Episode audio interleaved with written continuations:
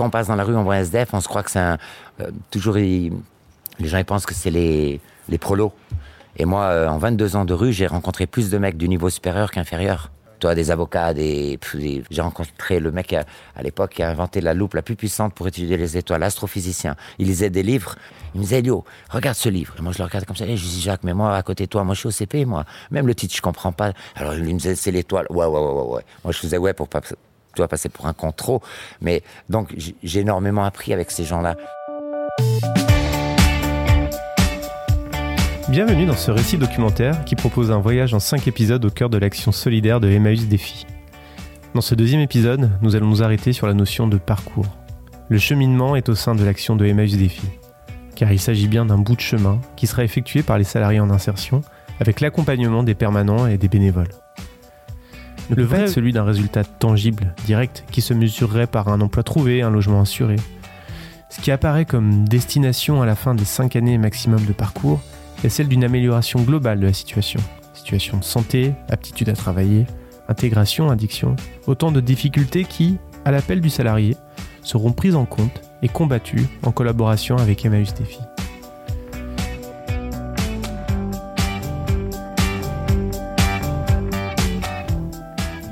Il m'a semblé intéressant d'évoquer cette notion de parcours en prenant les choses au commencement.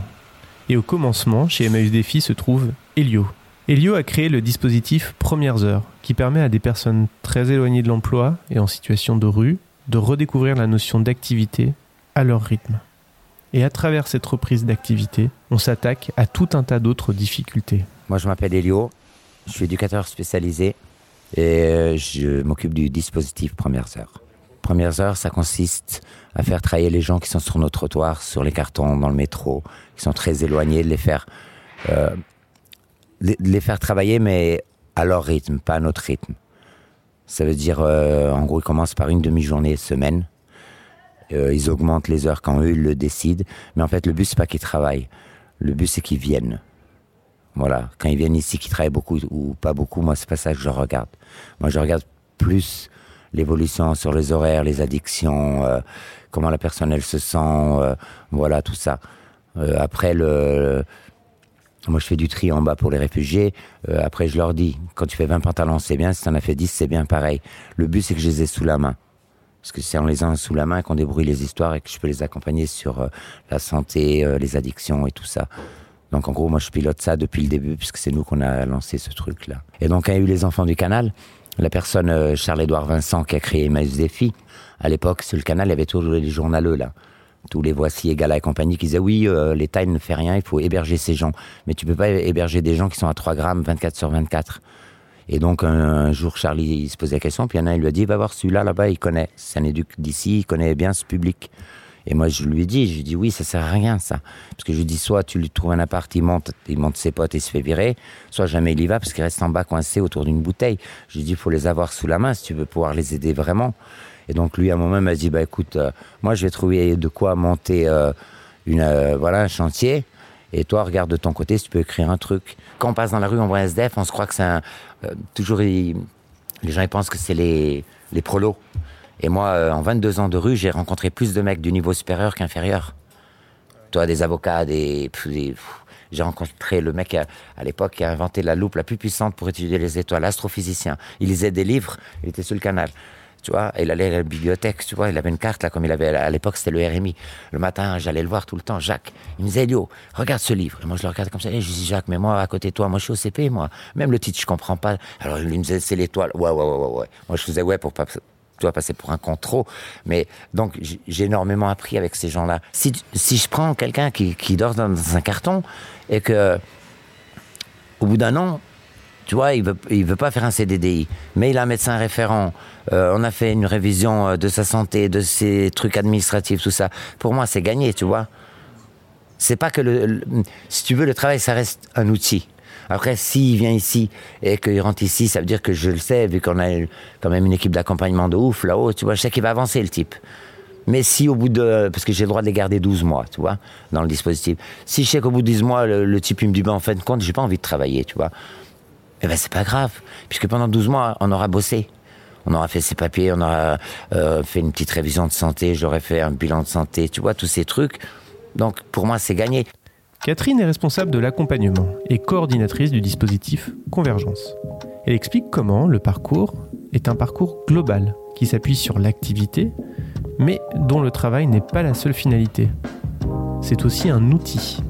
Alors, je m'appelle Catherine Pacmar euh, et euh, au sein des filles, je suis responsable de l'accompagnement et coordinatrice du dispositif Convergence Paris.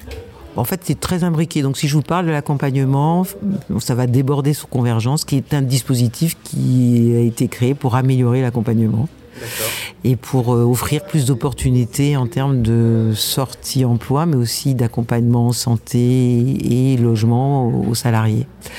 Donc, l'accompagnement au sein d'un chantier d'insertion, on peut partir en fait de ce qui est demandé pour une structure d'insertion. Donc, une structure d'insertion propose de l'activité euh, professionnelle à des personnes considérées comme très éloignées de l'emploi.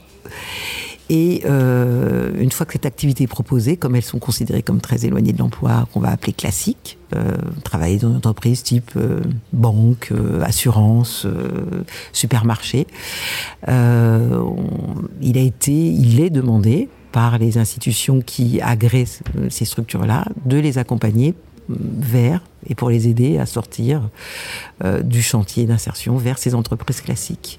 Donc on les accompagne. Il y a une équipe dédiée, généralement des personnes qui sont dédiées à les accompagner. Donc il y a des encadrants qui encadrent l'activité et des personnes qui accompagnent, des chargés d'insertion professionnelle, des chargés d'accompagnement socio-professionnel qui les accompagnent sur ce parcours vers la sortie du chantier pour aller dans une entreprise dite classique. Il y a eu un passé, il y a eu un un présent au moment du recrutement, il y a un présent où ils, se, ils ont perdu quelque chose, souvent l'emploi, ou plus pour certains. Et donc l'entrée dans le chantier d'insertion, c'est de se dire euh, vers quoi je vais?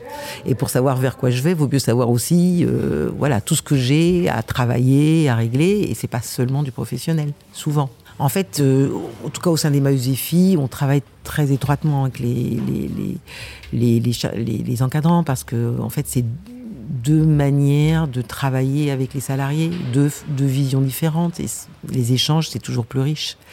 Et donc, euh, oui, euh, tous les encadrants savent, aussi ce que permet Convergence. C'est-à-dire que Convergence va permettre aussi aux chargés d'insertion de travailler sur des problématiques santé, euh, des problématiques de dépendance, des problématiques que, qu'eux vont rencontrer de toute façon au niveau de leur activité. La particularité du chantier d'insertion Emmaüs et c'est qu'il y a une grosse majorité, plus de 80% de personnes qui sont en grande précarité au niveau de, du logement, c'est-à-dire qu'ils sont même en hébergement et en centre d'hébergement d'urgence pour certains, voire à la rue. Cette problématique-là, elle est vraiment, euh, elle est au cœur même de l'activité, puisque quand quelqu'un euh, n'a pas dormi d'une façon confortable ou euh, ça peut, ça impacte le travail. Donc ça, c'est aussi une collaboration qu'on doit avoir et des échanges qu'on a.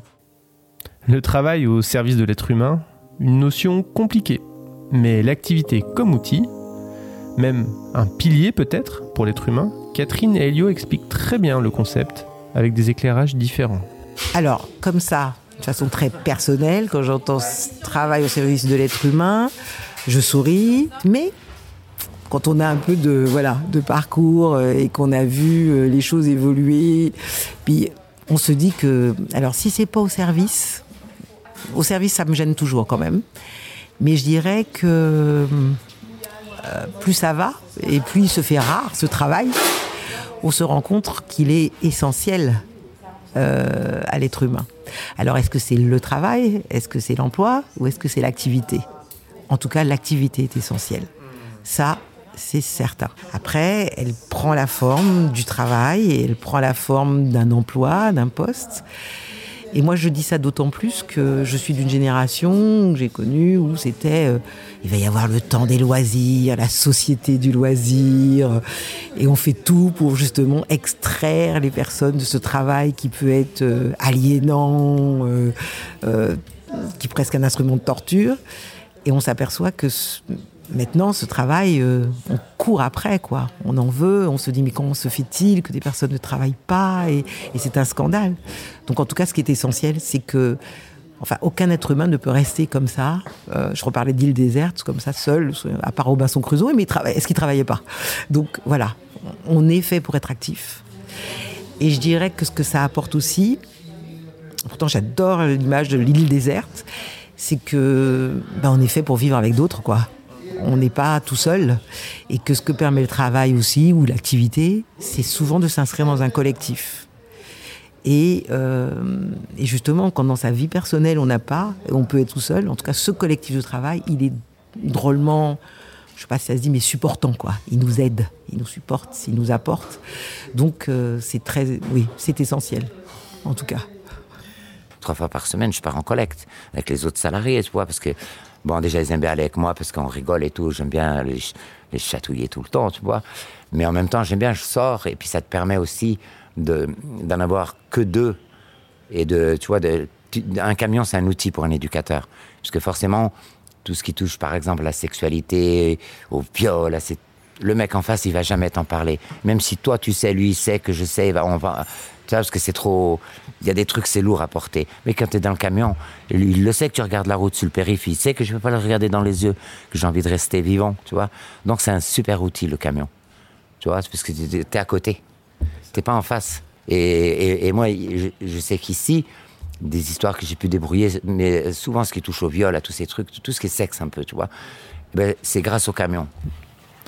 La notion de parcours s'accompagne d'une notion de rapport au temps sans aller jusque parler de la théorie de la relativité que certaines personnes qu'Elio a connues auraient pu nous expliquer, on se rend bien compte à quel point le temps ne s'écoule pas de la même façon pour tout le monde.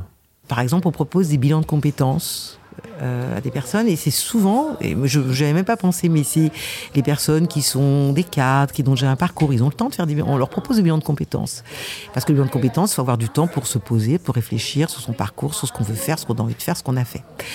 Et on moi, je, je, remarque que les bilans de compétences, en fait, il y a toute une partie de la population qu'on va considérer, je veux dire, comme euh, les moins, euh, les moins formés, euh, ceux qui n'ont pas le temps de réfléchir et tout. On va, leur propose pas de bilan de compétences. Et le bilan de compétences, c'est du temps pour soi. Hein, ça peut être même drôlement bousculant. Alors nous, on fait pas de bilan de compétences, donc en plus, faut adapter les outils, parce que pour faire des bilans de compétences, faut être en capacité d'écrire, faut être en capacité de, se, de faire de l'introspection.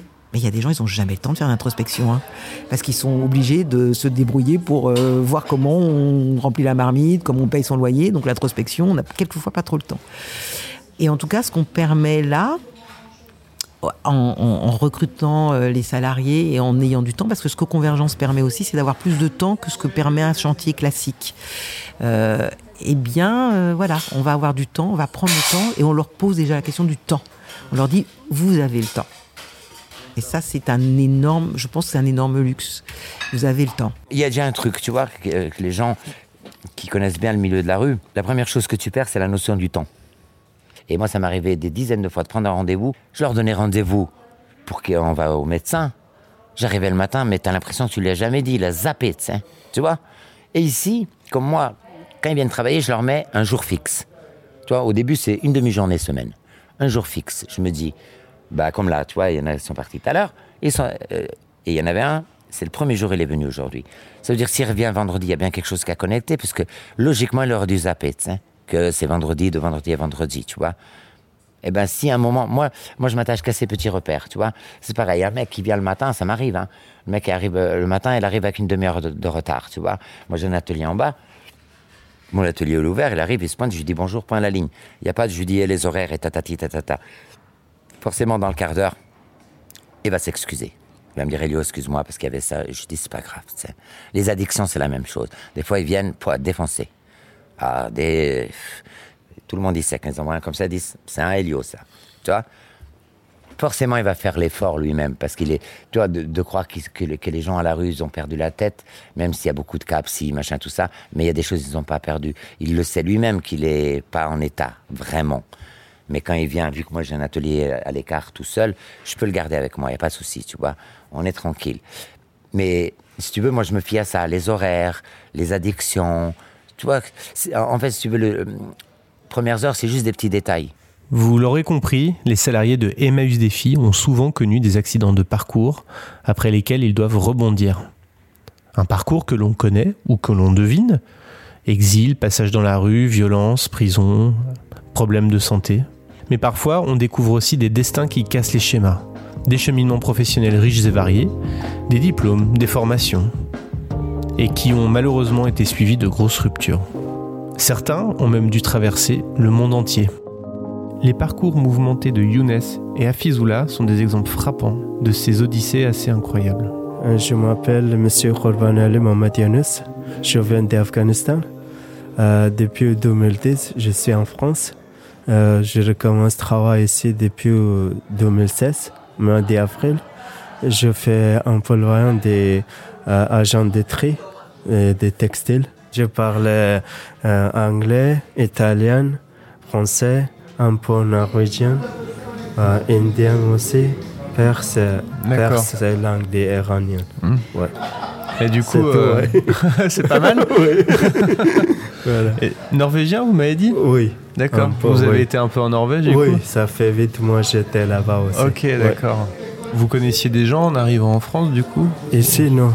Et donc vous avez, vous avez dû vous débrouiller pour vous loger euh, comme vous pouviez euh, vous, avez, vous, avez, fait comment du coup Vous avez pu avoir des hébergements en arrivant ou des choses comme ça Ça c'est très compliqué pour moi, c'est très difficile. J'ai pas de chance parce que ça fait longtemps, tout le temps j'étais dehors. Il n'y a pas de logement. Même Emmaüs, ils ont trouvé, j'ai chance qu'ils ont trouvé à Paris Habitat. Je fais comme il est passé, j'attends pour résultat. Hmm. faire réponse. Qu'est-ce qu'elles ont dit pour moi Vous me disiez, vous avez fait euh, Grèce, Turquie, c'est ça? Oui, Grèce, Turquie, oui. Et euh, euh, après, non, Turquie, Turquie après Grèce. Turquie, Grèce. Turquie, Grèce, bien sûr. Oui, après Grèce, c'est Italie, après Italie, France. D'accord. Ouais, avec 30. Je m'appelle Afizela, je suis afghan et depuis trois ans que je commence de travailler chez Emmaüs au début, quand je suis arrivé, c'est normal, j'ai commencé à trier pour savoir de quoi je suis capable, un texte plutôt en fait. Et puis, il y a à peu près deux ans, j'ai travaillé sur linge de maison. Comme moi, je suis plutôt tailleur en fait, et ça me permet de. J'ai déjà à la base connaissance de comparer les tissus c'est vraiment important. il y a de lin, il y a de synthétique, il y a de la soie, il y a ce genre de choses et aussi au genre de vintage. Et donc je pense que j'ai commencé de me débrouiller bien, tout ce qu'on m'a dit. Et puis ça fait deux ans que j'ai travaillé euh, à linge de maison. D'accord. Donc vous disiez que vous, vous, êtes, euh, vous étiez tailleur euh, avant, de, avant de venir en voilà. France Voilà, en Afghanistan, de, en tant que tailleur, j'ai 4 ans d'expérience. Et j'ai fait beaucoup de choses en fait pour les femmes, pour les hommes. C'est un métier que j'adore, en fait. Grâce à ici, j'ai eu de quatre mois de, formation il y a récent et j'ai fait un mois de stage pour valider mes compétences, en fait, de quoi je suis capable. Mais je vais jusqu'au bout pour trouver un travail que ça me correspond. Non, plutôt, je veux bien travailler dans haut de gamme. Que c'est vrai que c'est pas évident. Il faut ici demander de diplôme, etc. Moi, j'ai pas de diplôme. Et, et, pour le moment, j'ai travaillé à quelques mois avant, j'ai travaillé, ça s'appelle Atelier euh, Karoko, que vraiment c'était un haut de gamme, on fait travailler pour Dior, pour Gucci, pour Chanel.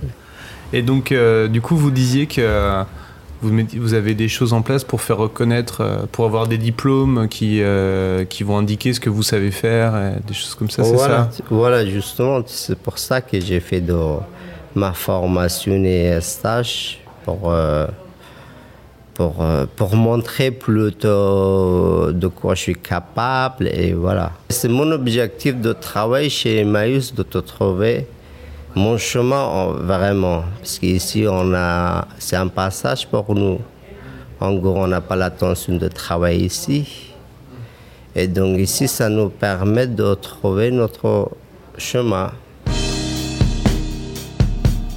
Le parcours au sein de Emmaüs Défi peut se résumer de la façon suivante. Un démarrage à l'heure, entre guillemets, avec Helio, qui peut durer 12 mois, puis l'intégration au sein du chantier d'insertion pour une période maximale de 5 ans, avec comme objectif pour le salarié de décrocher un emploi dans l'entreprise dite classique.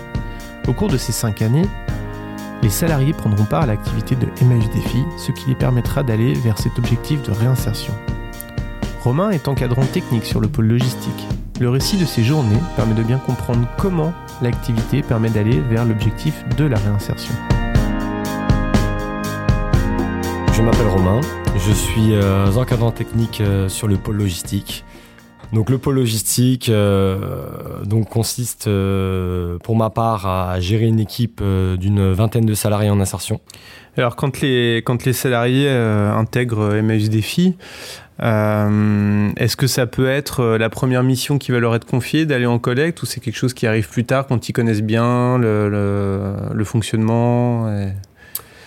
Alors c'est là où rentre euh, en compte euh, l'encadrant technique, c'est ouais. que quand il a un nouveau salarié en insertion dans son équipe, euh, son but est de lui expliquer euh, la mission, par exemple, de la logistique, s'il arrive dans l'équipe logistique. Donc non, je vais pas l'envoyer directement sur les collectes, je vais laisser les gens qui sont déjà un peu plus expérimentés et autonomes et qui connaissent la mission moi, mon but, ça va être plutôt euh, forcément de bien l'informer sur ce qu'est la logistique et sur les missions que l'on a, sur le rôle que l'on a aussi au sein des Maïus Défis. Euh, et donc, euh, on va dire que c'est une, une, formation interne, voilà. Mmh. Vraiment, pour, pour bien l'informer, pour qu'il soit bien au courant de, de, de, ce qui se passe sur, sur le site, qu'il voit aussi le travail qui est fait à quai pas uniquement le travail qui est fait en dehors, ça il le fera plus tard, mais euh, le travail qui est fait à quai est, aussi important. Vu leur parcours, étant en majorité pour mes salariés des gens issus, euh, issus d'une situation de rue, donc auparavant, euh, voilà, les soucis de santé sont, sont bien présents, les soucis d'addiction aussi. Les soucis aussi de santé mentale, hein, on va parler de santé mentale, et, forcément aussi la barrière de la langue pour certains. Voilà. Donc tout ça, c'est à prendre en compte. C'est des difficultés qu'on a au quotidien euh, euh, et euh, avec lesquelles on travaille et on apprend à travailler.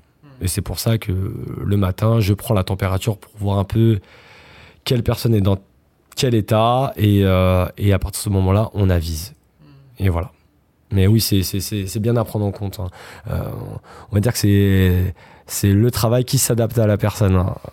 Un enjeu majeur pour Romain, et de bien sentir l'état de forme des membres de son équipe chaque jour pour faire en sorte que la journée se déroule du mieux possible. Au briefing, j'essaie de, de voir un peu quelle est la condition de chacun, forcément. Euh, voilà, puisque tous ne sont pas au même niveau, il y a des gens plus fragiles que d'autres. Euh, et c'est là où il est possible, effectivement, de, de faire en sorte qu'une personne aille à l'accueil ou reste avec moi sur le quai et ne fasse pas de collecte. De toute façon, on essaie de de faire en sorte que, que ça tourne dans l'équipe, que ce soit pas toujours les mêmes euh, qui partent en collecte, euh, parce que forcément c'est un travail difficile euh, au jour le jour. C'est à moi de définir plus ou moins les rôles de la journée. Le, briefing me sert un, peu à ça, à prendre la température. Et en plus, bien sûr, par la suite, à donner les directives de, de la matinée. Voilà. La dernière phase du parcours est la préparation à l'insertion dans l'entreprise, dite classique. C'est sur cette partie-là que Florent travaille. Hello Martin, je m'appelle Florent, je suis chargé de partenariat emploi chez MSDFI depuis trois ans et demi. Du coup, la mission de mon poste, c'est de développer des partenariats avec des entreprises euh, pour trouver des débouchés pour les salariés de, MSDFI en fin de parcours d'insertion. Donc l'idée, c'est d'avoir un réseau d'entreprises qu'on peut solliciter, non seulement pour construire les parcours, donc ça veut dire euh, travailler le projet professionnel des salariés, donc faire des stages, des visites d'entreprise, etc.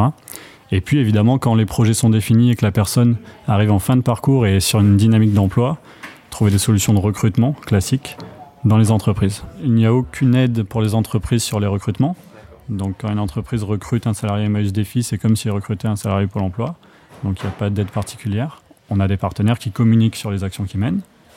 Mais c'est le jeu. Si, euh, l'objectif premier est de mener des actions et de bien les mener et qu'ensuite on communique dessus, il n'y a aucun souci pour, euh, pour le faire. Euh, pour donner l'exemple de Franprix, on a un partenariat qui est assez fort avec Franprix depuis maintenant un peu moins d'un an, euh, qui est un partenariat très fort sur euh, l'implication du groupe Franprix et sur les recrutements effectués. Et on a fait des communications presse-papier, radio un peu, etc. Mais c'est tout à fait normal. les personnes qu'on accueille ici, donc on les accueille sans sélection, donc on a des personnes qui arrivent ici qui ont un nombre de problématiques qui peut être très important.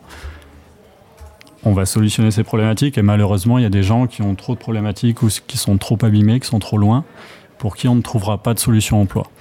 Parce que malheureusement l'emploi classique en France fait qu'il y a un niveau d'exigence qui, est réel et certaines personnes ne pourront pas s'adapter à ce niveau-là. Euh, du coup, il y a une partie des gens ici pour qui on ne cherchera pas un emploi classique, qui ne pourront pas travailler chez Carrefour ou chez Vinci. On, le sait plus ou moins tôt dans le parcours. Euh, du coup, pour ces personnes-là, l'idée, ça va être de stabiliser les situations. Stabiliser le logement, stabiliser la santé, euh, obtenir une allocation euh, adulte handicapé s'il y a lieu, etc.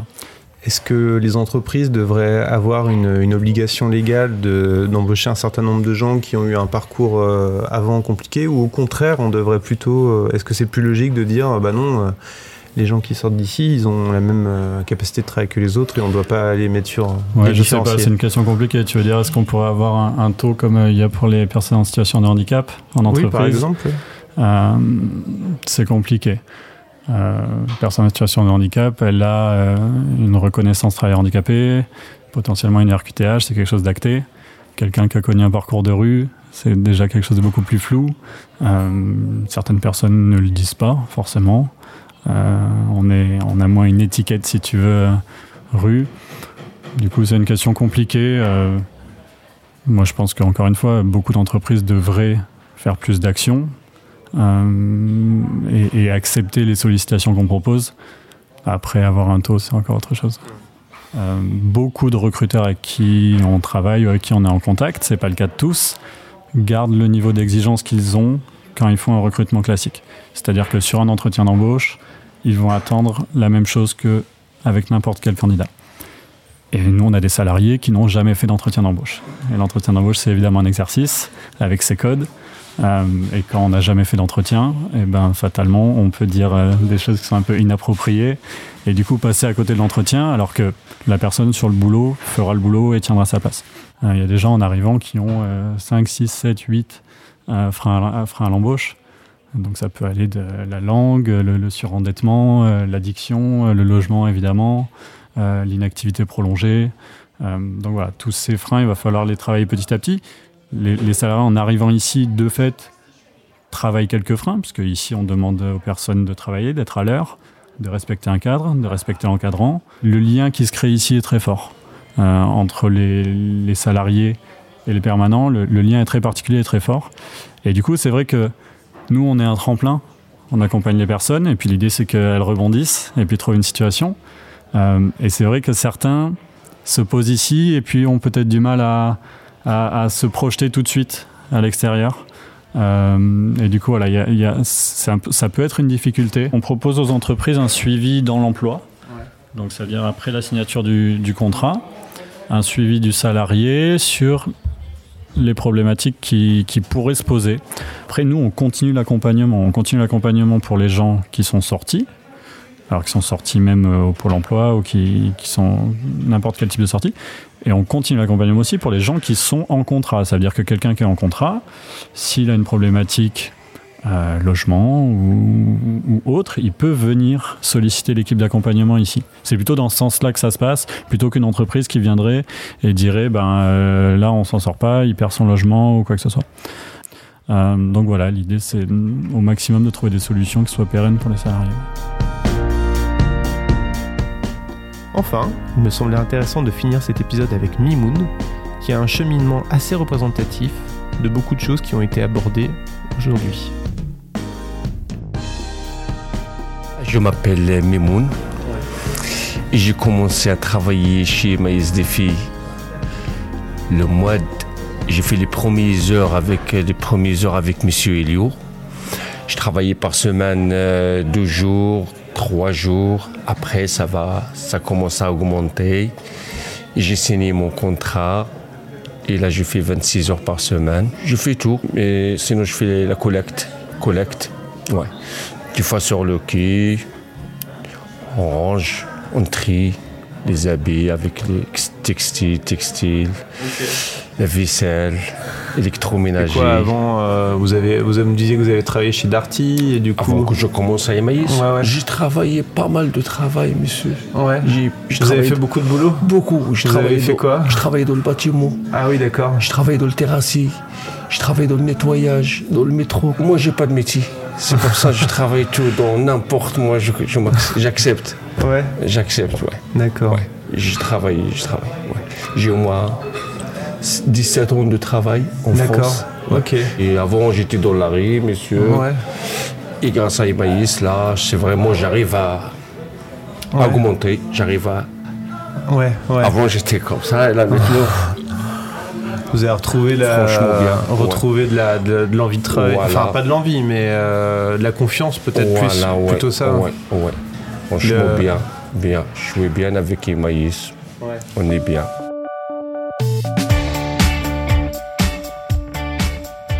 C'était le deuxième épisode de Emmaüs Défi, une histoire solidaire. Une série documentaire en 5 épisodes sur l'action de Emmaüs Défi qui se situe dans le 19e arrondissement parisien. Si l'émission vous plaît, n'hésitez pas à en parler autour de vous et à mettre des étoiles sur Apple Podcast. Un immense merci à toute l'équipe de Emmaüs Défi et à nos intervenants du jour, Elio, Catherine, Florent, Romain, Afizoula, Younes et Mimoun. Et également un grand merci à Philippine Garde. Ce récit documentaire est produit par Micro Stockholm avec la collaboration de Emmaüs Défi. L'émission est réalisée par Martin Gamara avec l'aide de Juliette Seblon. A très vite pour le prochain épisode.